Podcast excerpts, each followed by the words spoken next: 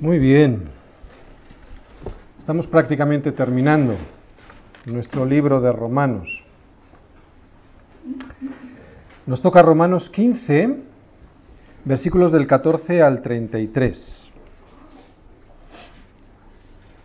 Lo hemos titulado Planes personales, o no tanto. Antes de la despedida final que veremos en el capítulo 16, y será este capítulo 16 nuestro adiós a esta carta, a este viaje tan fascinante que hemos eh, realizado por el libro de Romanos, fascinante y práctica. Yo creo que habéis, algunos por lo menos, creo que habréis descubierto que es muy práctica. Antes de esta despedida, Pablo, ahora en estos versículos, nos va a hablar de cuestiones que parecerían simplemente cuestiones personales.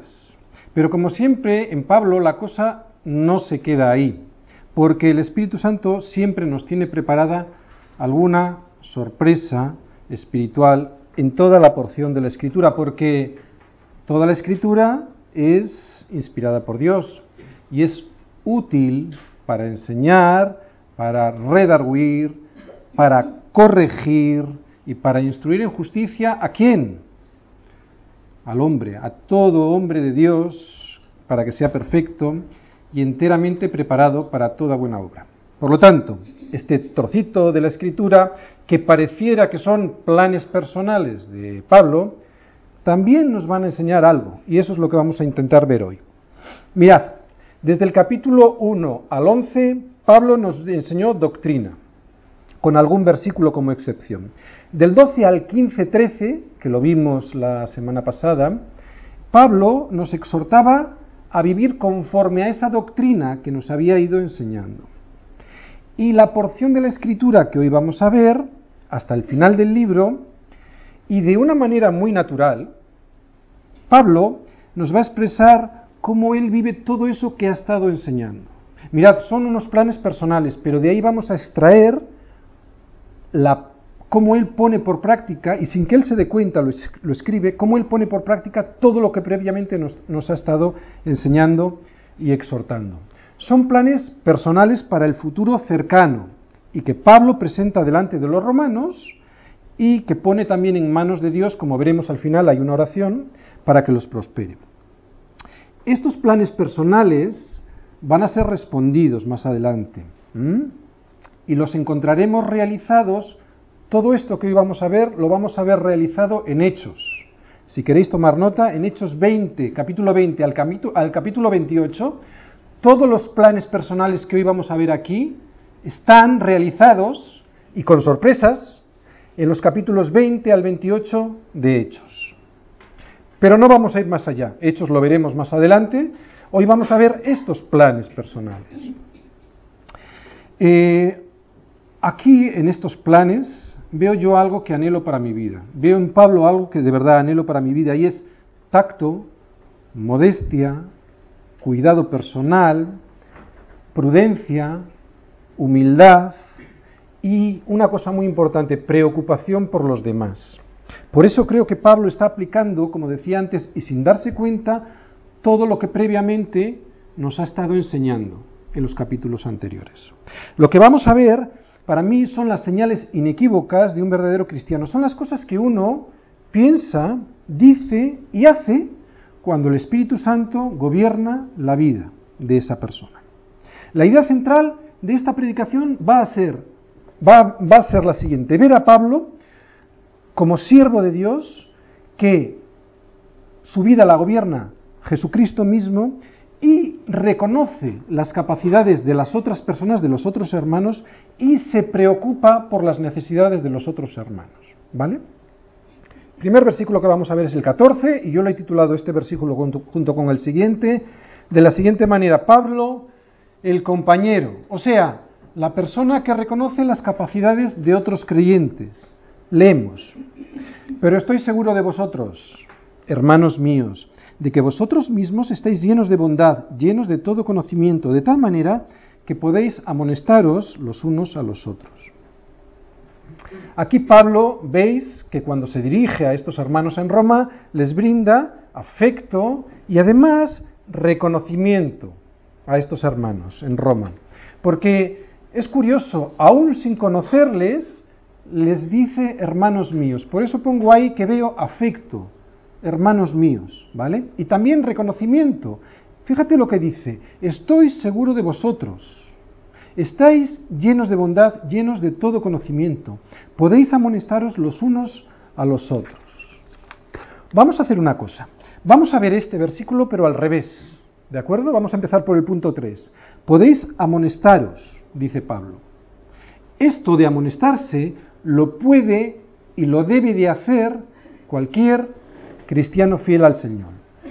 Atención, no estamos hablando de problemas serios que necesiten, problemas serios y prolongados en el tiempo que necesiten de alguien con experiencia, de un pastor, de un siervo, de un ministro específico, con, con, con experiencia bíblica. No estamos hablando de este tipo de problemas. Estamos hablando del deber y la responsabilidad que tiene cualquier creyente fiel para afirmar, para fortalecer a otros creyentes.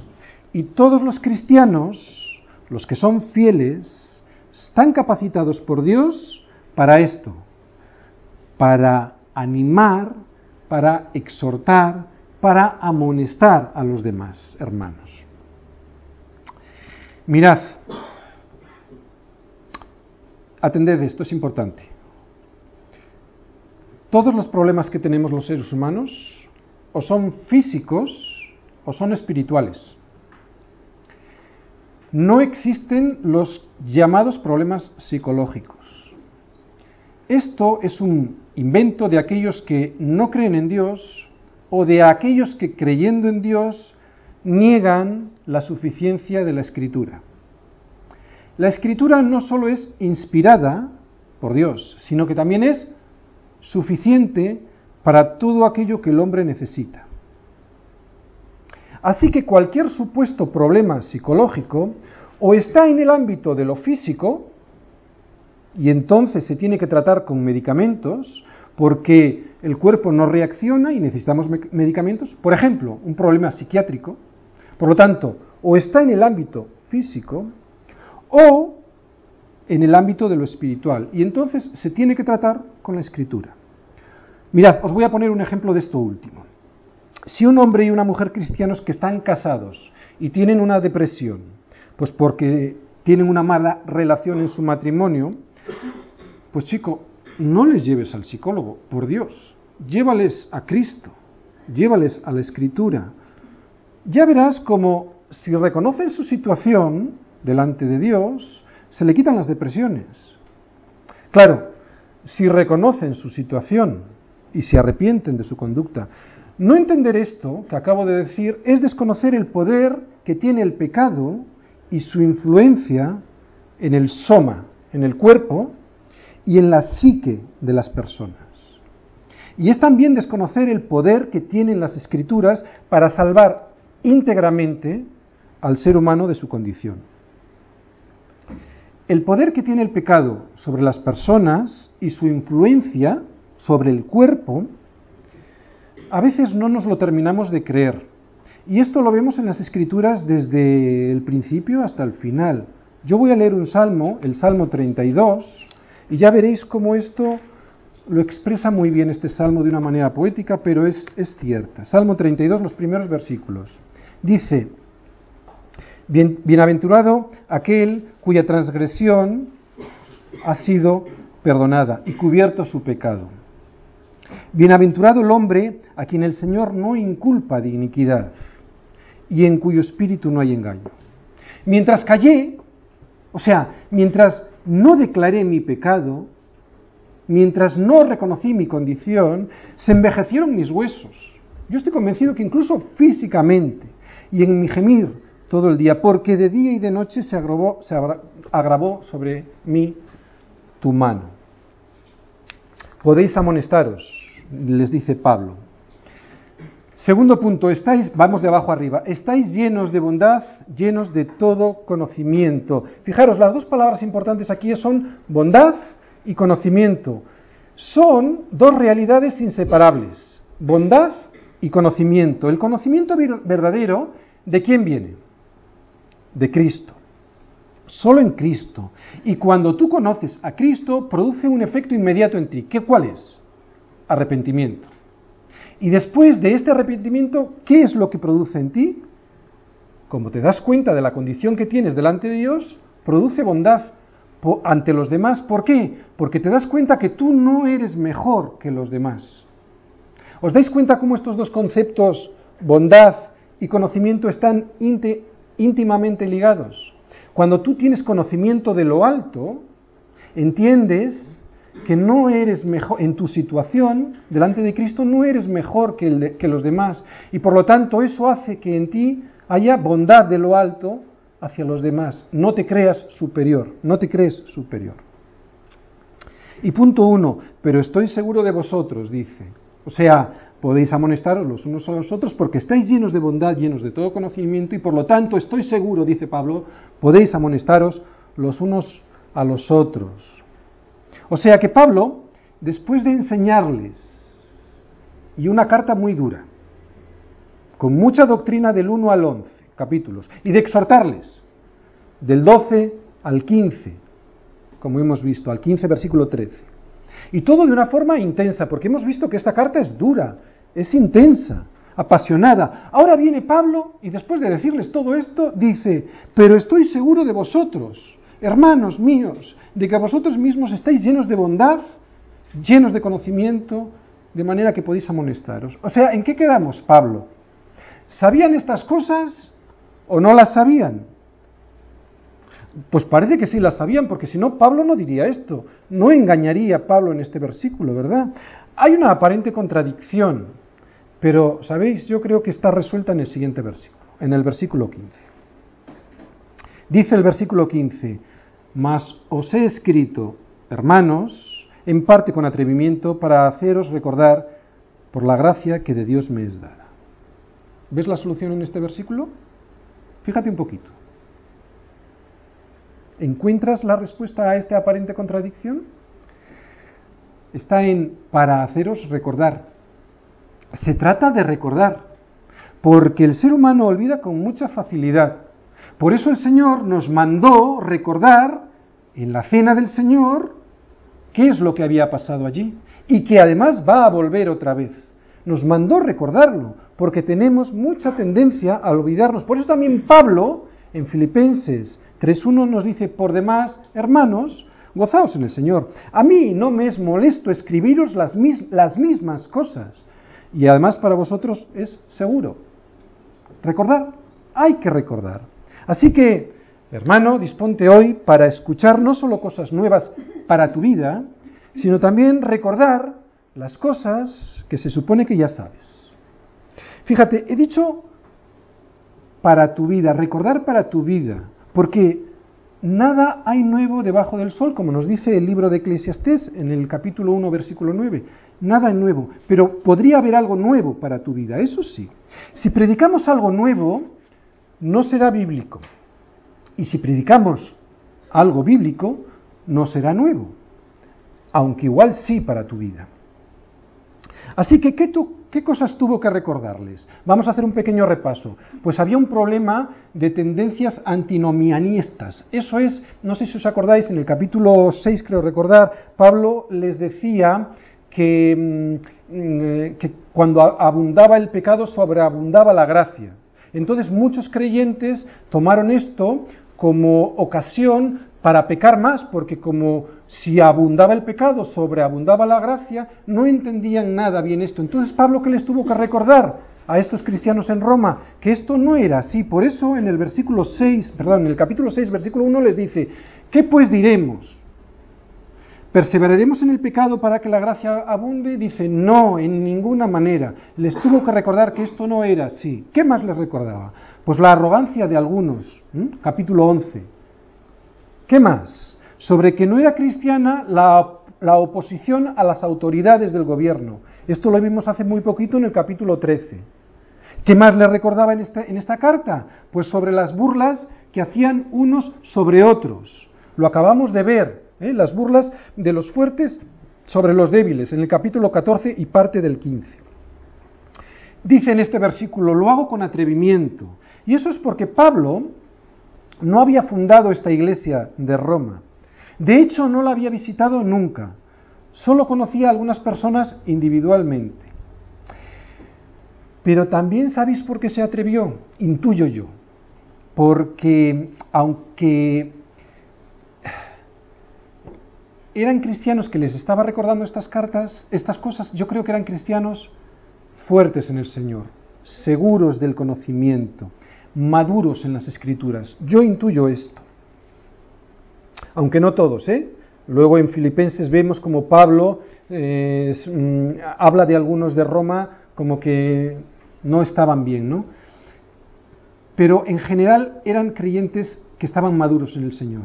Y yo entiendo esto ahora por qué esta carta es tan fuerte, por qué esta carta es tan dura. Porque solo les estaba recordando lo que ya sabían.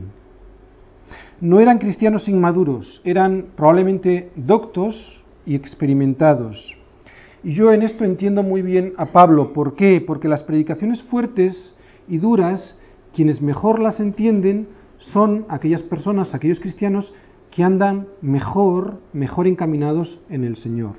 Quienes más partidos le sacan son las personas que están caminando fielmente con el Señor. No se enfadan los cristianos fieles al oír verdades como puños, al revés, lo agradecen. El problema viene con las personas que no están bien. Entonces, cuando tú ves que sus, sus frutos no demuestran lo que ellos dicen, no soportan las prédicas de verdad. Necesitan oír de Jesucito de mi vida, Jesucito de mi amor. Se han creado un Dios en su cabeza que no es el Dios de las Escrituras y adoran a ese Dios y cuando es una especie de creación mental y cuando tú les predicas del Dios de las Escrituras, del Dios que no solo es amor, sino que también va, va a ejercer un juicio, entonces dicen, ese no es mi Dios. Claro que no es su Dios, porque se lo han creado, no es el suyo, no es el Dios de las Escrituras. ¿Y qué les pasa? Terminan por no asistir a la iglesia en la que les dicen que son pecadores y que se tienen que arrepentir. Y no van porque seguramente no han nacido de nuevo. Alguien, y esto es muy importante y peligroso, alguien les engañó con una oración diciéndoles que podían dejar entrar a Jesús en su corazón. Y se lo creyeron. A Cristo no se le acepta en el corazón. Él es soberano. A Cristo hay que rendirse. El resto es engañarse. El resto es religión. Si no te rindes, no eres siervo. Y si no eres siervo, pues haces muy bien en no obedecerle, porque no eres siervo. Pero si eres siervo, entonces sí que le obedeces y haces bien, porque los que somos siervos del Señor obedecemos a su palabra. Y además hay una cosa, y es que los esclavos de Cristo somos esclavos por amor. Por eso obedecemos con alegría, porque nos rescató y estamos agradecidos. Por eso Pablo se atreve a decirles por la gracia que me, de Dios que me es dada.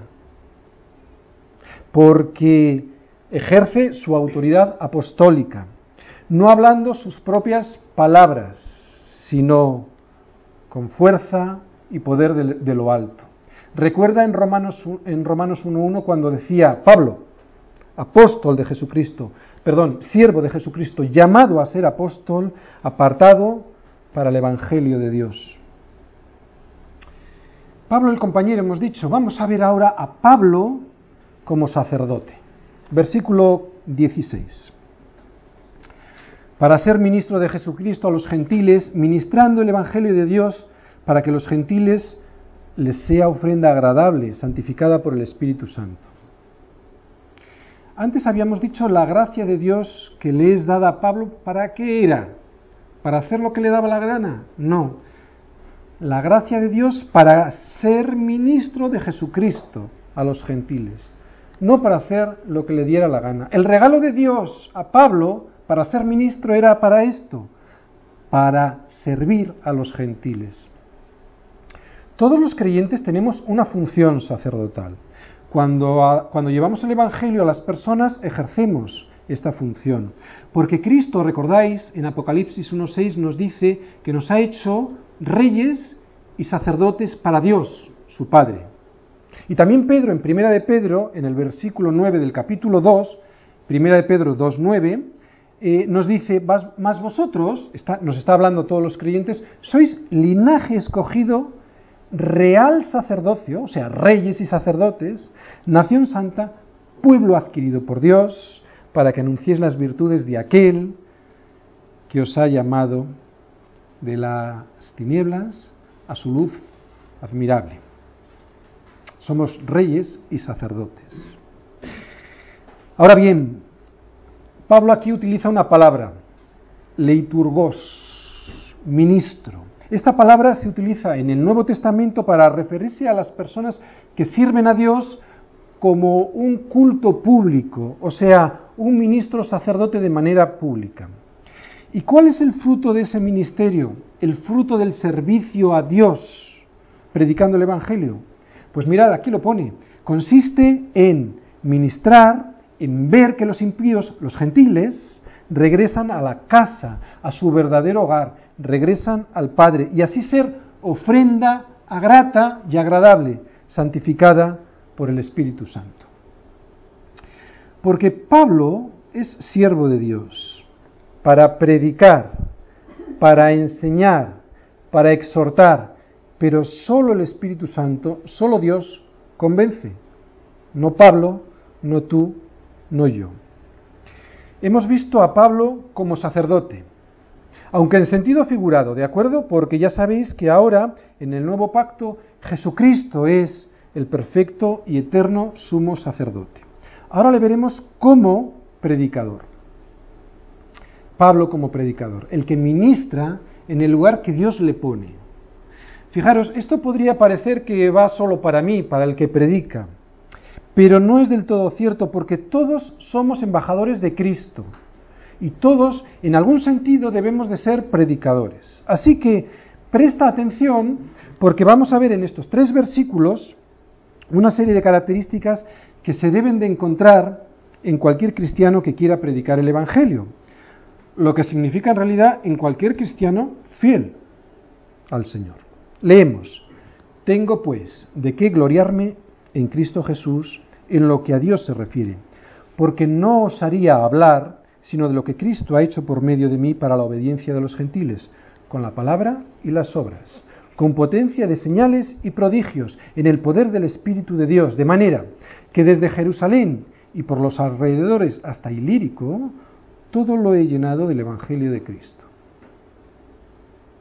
Vamos a ver aquí en estos tres versículos las características de un predicador fiel. Primera, no reclama gloria ninguna para sí. Fijaros en el versículo 17. Pablo no reclama para sí ningún tipo de gloria.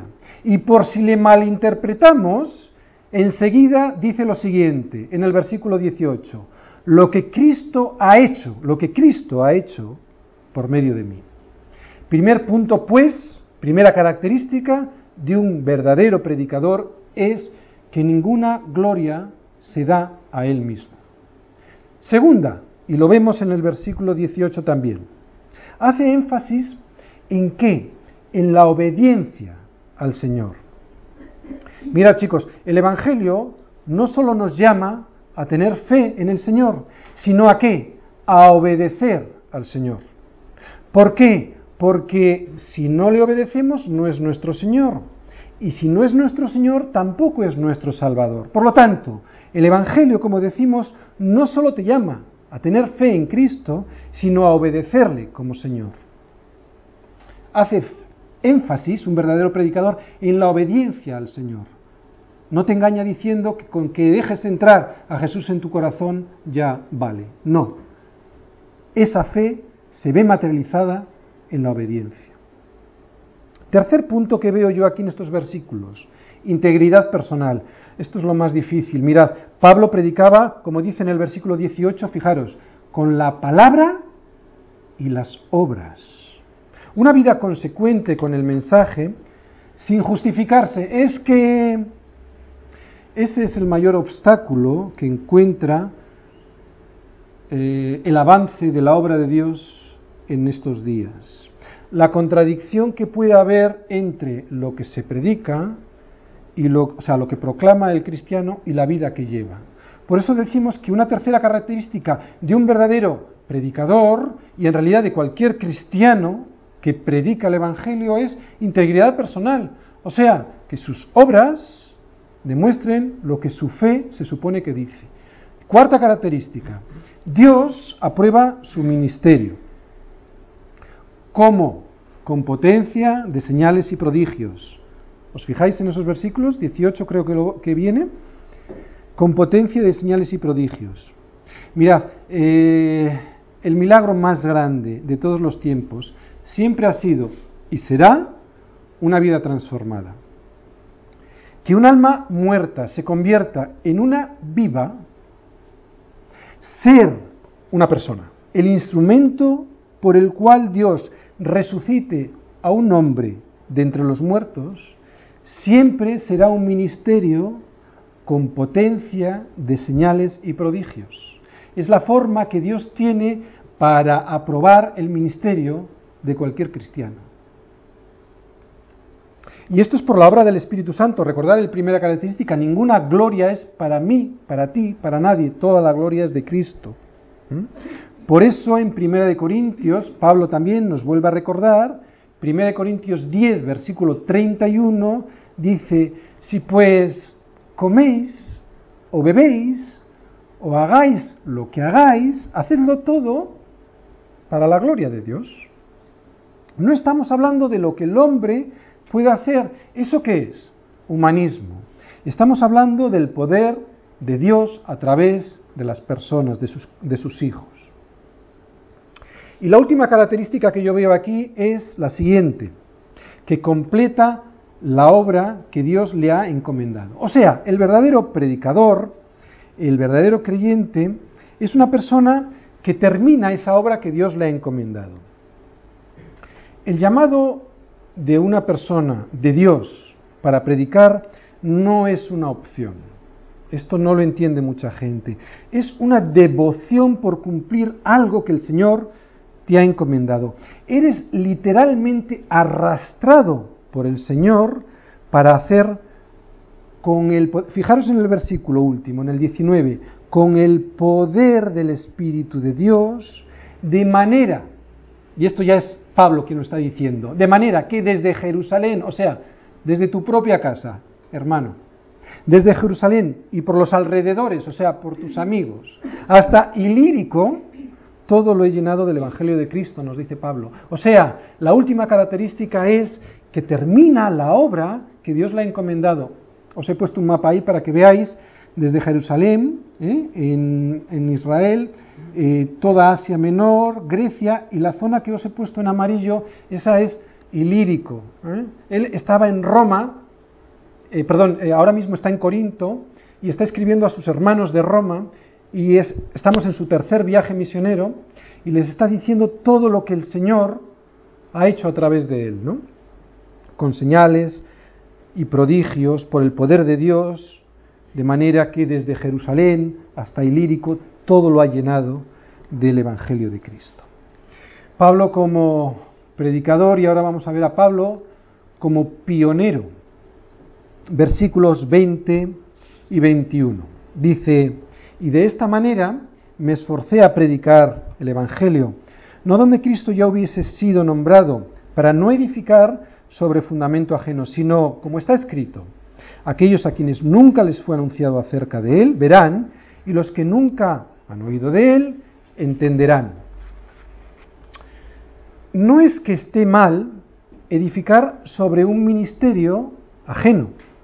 No, el mismo apóstol Pablo les tuvo que reconvenir a la iglesia de Corinto cuando les dice en 1 Corintios 3, 6, yo planté, Apolo regó, pero el crecimiento lo da Dios. No. Lo que pasa es que Pablo era fundamentalmente un pionero, un plantador de iglesias, un apóstol, no tanto un pastor. Hay evangelistas y hay pastores. Y él, como pionero, termina de exponer esto en este último versículo, que en realidad lo que está haciendo es citando a Isaías 52.15. Dios no llama a todo creyente a ser un evangelista, lo sabemos, pero sí que nos llama a todos a ser testigos.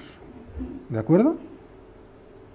Pablo el pionero, que ministra en el lugar que Dios le pone. Pablo el hermano, el que quiere tener comunión. Esto ya va a ser más cercano a nosotros. Pablo el hermano, el que quiere tener comunión. 22. Por esta causa me he visto impedido muchas veces de ir a vosotros. O sea, por mi trabajo evangelístico no he podido visitaros, cosa que me apetece mucho, les está diciendo Pablo. Pero ahora, no teniendo más campo en estas regiones y deseando desde hace muchos años ir a vosotros, vamos a dejarlo de momento ahí, os he dicho, estaba en Corinto y se dirigía a Jerusalén. Está casi finalizando este tercer viaje misionero. Y después del éxito que tuvo en la propagación del Evangelio, por esa zona que hemos visto eh, en el mapa, decidió que quería ir a Roma a visitar a sus hermanos, pero previamente quería pasar por Jerusalén. ¿De acuerdo? Estamos en el tercer viaje misionero, está en Corinto, les está escribiendo a sus hermanos en Roma. Dice que quiere ir a visitarles, pero que antes tiene que ir por Jerusalén. En Hechos nos relata el éxito evangelístico este que hemos visto antes y dice en Hechos 19:10, de manera que todos los que habitaban en Asia, judíos y griegos, oyeron la palabra del Señor Jesús. Versículo 24. Cuando vaya a España iré a vosotros, porque espero veros al pasar y ser encaminado allá, a España, por vosotros, una vez haya gozado con vosotros. ¿Llegó a España? Pues no se sabe con seguridad, aunque bueno, es probable que sí. Este viaje que está planeando, ¿recordáis cómo lo titulábamos? Planes personales. Este viaje que estaba planeando no era un viaje de pasada, sino para quedarse, para tener comunión con sus hermanos en Roma. Cuando un cristiano prefiere estar sistemáticamente con sus amigos del mundo y no para evangelizarles, en vez de con sus compañeros de armas, con sus compañeros de milicia es que algo anda mal. Pablo pretende venir a España para seguir evangelizando, pero antes entiende que será muy bueno estar en comunión con sus hermanos y, os fijáis, gozarse con ellos. De hecho, pretende que sean ellos los que le encaminen, los que le impulsen los que le animen, los que le ayuden a completar su ministerio en España. ¿Cómo? Yo me imagino pues que con dinero, eh, estableciendo planes, provisiones, ayudándoles con algún guía, etcétera. Pablo el pionero, que quiere, perdón, el hermano, que quiere tener comunión con sus otros hermanos. Y ahora vamos a ver a Pablo, el siervo. El siervo que se preocupa por las necesidades materiales. Vamos a leer estos tres versículos. Mas ahora voy a Jerusalén para ministrar a los santos, porque Macedonia y Acaya tuvieron a bien hacer una ofrenda para los pobres que hay entre los santos que están en Jerusalén. Pues les pareció bueno y son deudores a ellos, porque si los gentiles han sido hechos partícipes de sus bienes espirituales, deben también ellos ministrarles de los materiales. Es muy interesante esto. Pablo considera que su tarea principal es predicar el Evangelio. Pero también se da cuenta que hay otra necesidad importante, que debe de cumplir antes de ir a Roma. Por eso quiere pasar por Jerusalén. Esto es, ayudar a aliviar las necesidades de los hermanos cristianos que son judíos que están en Jerusalén, a los santos de Jerusalén. Años antes, Santiago, Pedro y Juan le hicieron una petición a Pablo. Y esto lo cuenta Pablo en Gálatas les dice, está en Galatas 2, eh, versículos del 9 al 10, les dice, y reconociendo la, dice Pablo en Galatas, y reconociendo la gracia que me había sido dada, Jacobo, Cefas y Juan, o sea, Santiago, Pedro y Juan, que eran como, considerados como columnas, nos dieron a mí y a Bernabé la diestra en señal de compañerismo, para que nosotros fuésemos a los gentiles y ellos a la circuncisión. Solamente nos pidieron que nos acordásemos de los pobres, lo cual también procuré con diligencia hacer. Pablo, el siervo, que pretende cubrir también las necesidades, que se preocupa por las necesidades materiales. Y lo siguiente, Pablo el siervo, que se preocupa por las necesidades espirituales. 28 y 29. Así que cuando haya concluido esto y les haya entregado este fruto, pasaré entre vosotros rumbo a España. Y sé que cuando vaya a vosotros llegaré con abundancia de la bendición del Evangelio de Cristo. Quiere estar con ellos para bendecirles con el Evangelio, con la predicación del Evangelio entre ellos, ayudarles espiritualmente en lo que pudiese.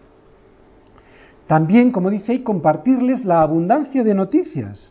¿Cuáles son estas noticias que podría compartir con los hermanos en Roma?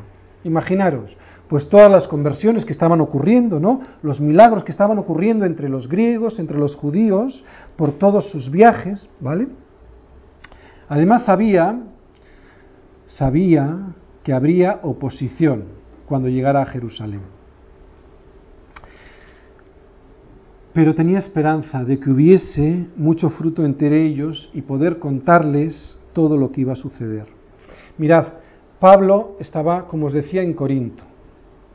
Quería ir a Jerusalén a llevar una ofrenda de sus hermanos cristianos griegos a sus hermanos cristianos judíos para ayudarles económicamente, pero tenía miedo porque intuía que iba a haber problemas. Tenía ganas de contarles todo esto a sus hermanos en Roma, aunque en este momento todavía nadie sabía ni el tiempo que transcurriría para ir a Roma, ni la forma de llegar hasta Roma. Y es que, sabéis, los planes que tenía, los planes personales que tenía, eran muy diferentes a los que realmente iban a ocurrir. De hecho, tendrían que pasar dos años desde estas líneas que está escribiendo hasta que llegase a Roma. E iba a llegar a Roma en una manera que él no esperaba. Pero lo intuía. Por todo eso hace un pedido de oración. Y lo vamos a ver en los versículos 30, 31, 32 y 33. Vamos a ver lo que Pablo intuía y por qué pide oración. Dice, pero os ruego, hermanos, por nuestro Señor Jesucristo y por el amor del Espíritu, que me ayudéis orando por mí a Dios. ¿Para qué? Para que sea librado de los rebeldes que están en Judía y que la ofrenda de mi servicio a los santos en Jerusalén sea acepta, para que con gozo llegue a vosotros por la voluntad de Dios, o sea, para que llegue a Roma, ¿eh? y que sea recreado juntamente con vosotros, y el Dios de paz sea con todos vosotros. Amén. Pablo había trabajado mucho, se había esforzado mucho en conseguir esta ofrenda de los gentiles para sus hermanos pobres en Jerusalén. Sin embargo, ya se temía, y esto lo vemos por la oración, por esta oración, se temía que a los que les iba a llegar esta ofrenda no la recibiesen. Incluso pide en la oración ser librado de estos judíos que pretendían apresarle quiere que nada de lo que teme le vaya a ocurrir, para que con gozo llegue a vosotros, hermanos míos en Roma. Pero no siempre lo que uno desea es lo que Dios tiene previsto. Planes personales lo titulábamos, aunque poníamos puntos suspensivos y añadíamos, o no tanto, porque en realidad son los planes siempre de Dios en tu vida. Pablo se deja llevar por Dios, para que su obra, la de Dios, la de Cristo, sea cumplida en su vida, a través de su vida también en los demás. Aunque Pablo intuye persecución y dificultades, y precisamente ora a Dios para que esto no se dé, en el fondo espera otra cosa. Espera algo más agradable. Él espera que los complots de los judíos se neutralicen, también espera que los judíos acepten estas ofrendas que él lleva con tanto cariño a sus hermanos. También espera que le reciban con los brazos abiertos y con alegría, y que como resultado de todo esto, Pablo pueda viajar rápidamente, después de pasar por Jerusalén, a Roma, a los que les está escribiendo. Pero lo que sucedió no fue esto. De hecho, en muy buena, en muy, en muy buena medida sucedió todo lo contrario.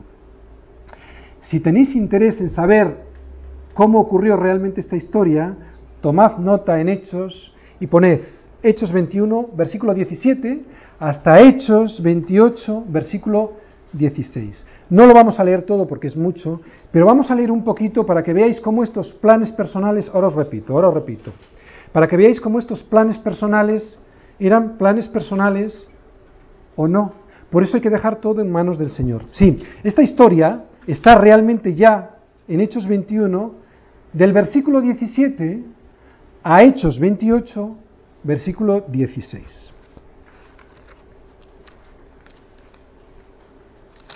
Hechos 21. Leemos, versículo 17. Cuando llegamos a Jerusalén, los hermanos nos recibieron con gozo. Bueno, parece que va bien las cosas. ¿eh? Y al día siguiente Pablo entró con nosotros a ver a Jacobo, y se hallaban reunidos todos los ancianos, a los cuales, después de haberles saludado, les contó, Pablo les contó, una por una, las cosas que Dios había hecho entre los gentiles por su ministerio. Cuando ellos lo oyeron, glorificaron a Dios y le dijeron, ya ves, hermano, cuántos millares de judíos hay que han creído y todos son celosos, celosos por la ley. Ya les está diciendo, los hermanos le están diciendo a Pablo, ay, ya puede haber problema con estos hermanos. Pero se les ha informado en cuanto a ti que enseñas a todos los judíos que están entre los gentiles a apostatar de Moisés, diciéndoles que no circunciden a sus hijos ni observen las costumbres. ¿Qué hay, pues? La multitud se reunirá de cierto, porque oirán que has venido. Haz pues esto que te decimos. Hay entre nosotros cuatro hombres que tienen una obligación de cumplir voto. Tómalos contigo, purifícate con ellos y paga sus gastos para que se rasuren la cabeza, y todos comprenderán que no hay nada de lo que les informó acerca de ti, sino que tú también andas ordenadamente guardando la ley. Pero en cuanto a los gentiles que han creído, nosotros le hemos escrito determinando que no guarden nada de esto, solamente que se abstengan de lo sacrificado a los ídolos, de la sangre, del ahogado y de fornicación. Entonces Pablo hizo esto, tomó consigo a aquellos hombres y al día siguiente, habiéndose purificado con ellos, entró en el templo para anunciar el cumplimiento de los días de la purificación. Pero cuando estaban en el templo, y vamos a saltar unos versículos, alguien de los judíos vio a Pablo y ya alarmó a todos, diciéndoles, versículo 30 por ejemplo, Toda la ciudad se conmovió, ¿no? y se agolpó el pueblo. Y apoderándose de Pablo le arrastraron fuera del templo e inmediatamente cerraron las puertas. Y procuraron ellos matarle. Y se le avisó al tribuno de la compañía que toda la ciudad de Jerusalén estaba alborotada. Este, el tribuno, tomando luego soldados y centuriones, corrió a ellos. Y cuando ellos vieron al tribuno y a los soldados, dejaron de golpear a Pablo. Entonces, llegando el tribuno, le prendió y le mandó a atar con, dos cadenas y preguntó quién era y qué había hecho. Pero entre la multitud unos gritaban una cosa y otros otra, y como no podía entender nada de cierto a causa del alboroto, le mandó llevar a la fortaleza. Al llegar a las gradas, aconteció que era llevado en peso por los soldados a causa de la violencia de la multitud. Le, llevaban en volandas, ¿eh? porque la muchedumbre del pueblo venía detrás gritando, muera, muera. ¿Veis pues? Pablo intuía lo que iba a pasar. Por eso pide oración. Pablo tiene unos planes que son planes personales, pero el Señor tenía otros planes. ¿Cuál es la conclusión de la predicación de hoy? Mirad, Jesús dijo que no vino a servir, perdón, que no vino para ser servido, sino que vino a servir. En muchas ocasiones hemos visto también a Pablo decir esto. Se presenta a sí mismo como siervo, como siervo de Cristo, a los demás, pero siervo de Cristo. Y es una vida de servicio que se basa siempre en el amor, porque si no el servicio no vale de nada. ¿Es posible servir sin amar? Sí. Se puede servir sin amar. Pero el que ama no puede dejar de servir. Os lo vuelvo a repetir. Es posible servir sin amar, pero el que ama no puede dejar de servir. Lo que acabamos de ver, en este capítulo es una exhortación a practicar el servicio como un acto de obediencia, sí, pero también de amor a nuestro Señor, porque todo lo debemos de hacer como una expresión de amor hacia Dios. Amén. Que su palabra sea bendecida en nuestros corazones y podamos poner por práctica todo esto. Vamos a orar. Gracias, Señor. Gracias, Señor, por todas